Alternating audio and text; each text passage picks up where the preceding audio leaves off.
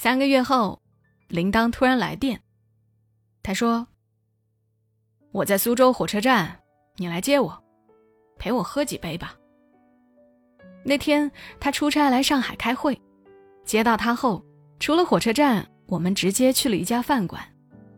小包间内，白酒刚倒上，铃铛就连喝了五杯。我正想问他，和林一涵的恩怨情仇进展怎么样了？今儿喝酒到底是不是庆功？谁知铃铛却伏在桌上嚎啕大哭。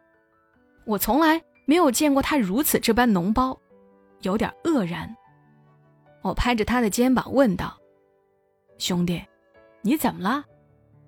我理解的剧情。”不应该是这样发展呢，你形势一片大好，怎么无端伤感起来了？当年林一涵离开你的时候，你愣是一滴眼泪都没有流啊！骨盆儿歌的铃铛，没有了当年的洒脱。铃铛抬起头，脸上早被泪水弄花了。铃铛说：“这三个月来，他给林一涵排了很多。”很难完成的工作，在管理人员会议上，他当着所有地区经理的面给他难堪，让他下不了台。在他所管理的团队内部会议上，他故意在他的下属面前刁难他，让他颜面扫地，威信尽失。林一涵好几次瞪大眼睛看着他，眼睛里面一颗晶莹的泪珠在转啊转。铃铛的心里得意极了。报应啊！你这个瞎了眼的女人，谁说你瞎了五年？你是瞎了一辈子。铃铛还打听到林一涵现在已经嫁到了北京，老公是一家国有企业的普通员工，除了有北京户口之外，她微薄的收入根本支撑不起这个家。更重要的是，林一涵的孩子明年就要读幼儿园了，所以林一涵很看重目前的这个工作。铃铛的报复，让他非常尴尬。铃铛胸有成竹地等待林一涵，等待着他向自己忏悔和道歉。谁知道，他等来的却是林一涵的辞职信。那天的气氛很尴尬，两个曾经的恋人，如今以上下级身份站在那里，如木头一般。做不成恋人的他们，即将做不成同事。铃铛万万没想到是这个结果。如果林一涵再以这样的方式离开，那彻底证明了他的人生是失败的，而这也不是他的初衷。铃铛拿着辞职信撕得碎碎的，他一边撕一边吼道：“林一涵，你这么做有意思吗？”林一涵没有说话。你当年就那么走了。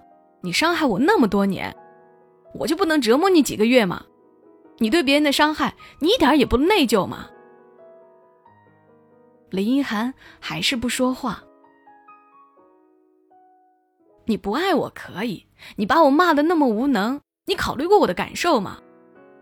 铃铛彻底怒了。我当年只是骂了你而已。林一涵看着铃铛，低头吸了一口气。铃铛，你当年不是非常喜欢庄子的吗？不是无为而治、逍遥游的吗？但是从你现在咬牙切齿、歇斯底里的脸上，我看到了虚伪。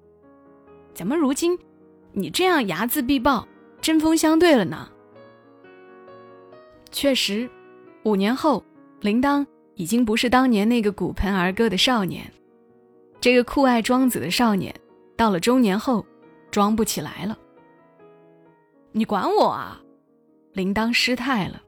此时的他没有了一点世界五百强企业优秀管理干部该有的样子。林一涵，你是不是特别后悔当年看走眼了我，才故意那么说？铃铛问道。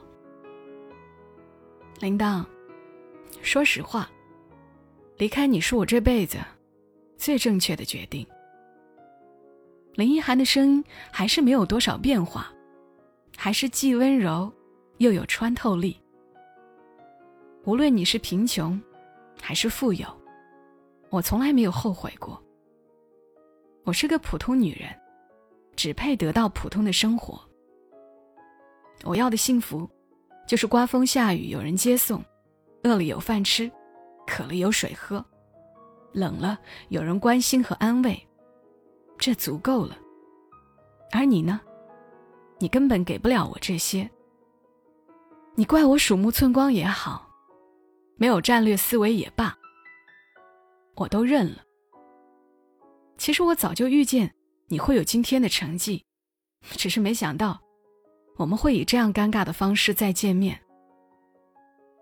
如果我们今天不再见面，也许我的形象会好很多，也许不会像今天这样尴尬。林一涵的泪水滴下。如果我没猜错，你这么多年。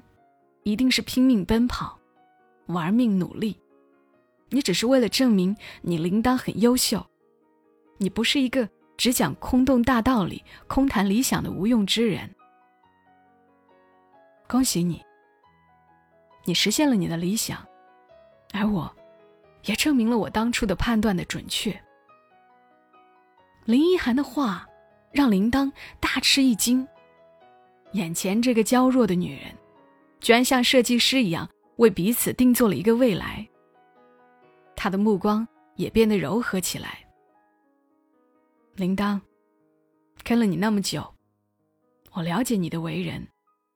你这个人思想太理想化了，你总以为你幻想的一切都是可以实现的，就像我们在南京火车站戏剧化的相恋一样。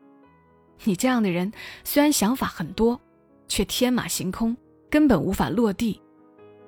如果没有致命的打击，你的人生只会像那些年一样，一片黑暗，毫无前途。其实跟你那五年，是我这辈子最值得回忆的时光。那是我少女时代的财富，我很珍惜，也一直小心呵护。我没想伤害你，但是我没得选择。所以，如果你问我为什么？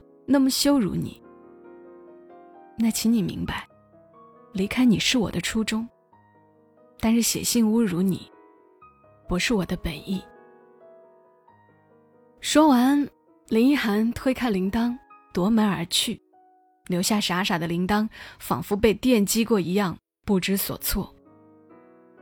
人这辈子，总会碰到一些人，你特别喜欢和他在一起谈情说爱。但是，一想到要和他结婚，你就会失去信心。对林一涵来说，铃铛就是这样的男人。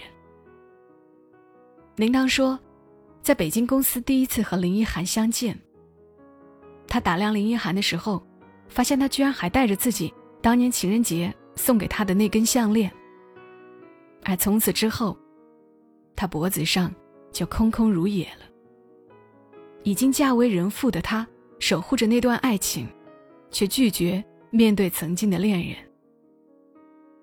铃铛回忆这五年的心路历程，说道：“这五年来，我一想到林一涵，就想起她的薄情和对我贴的标签。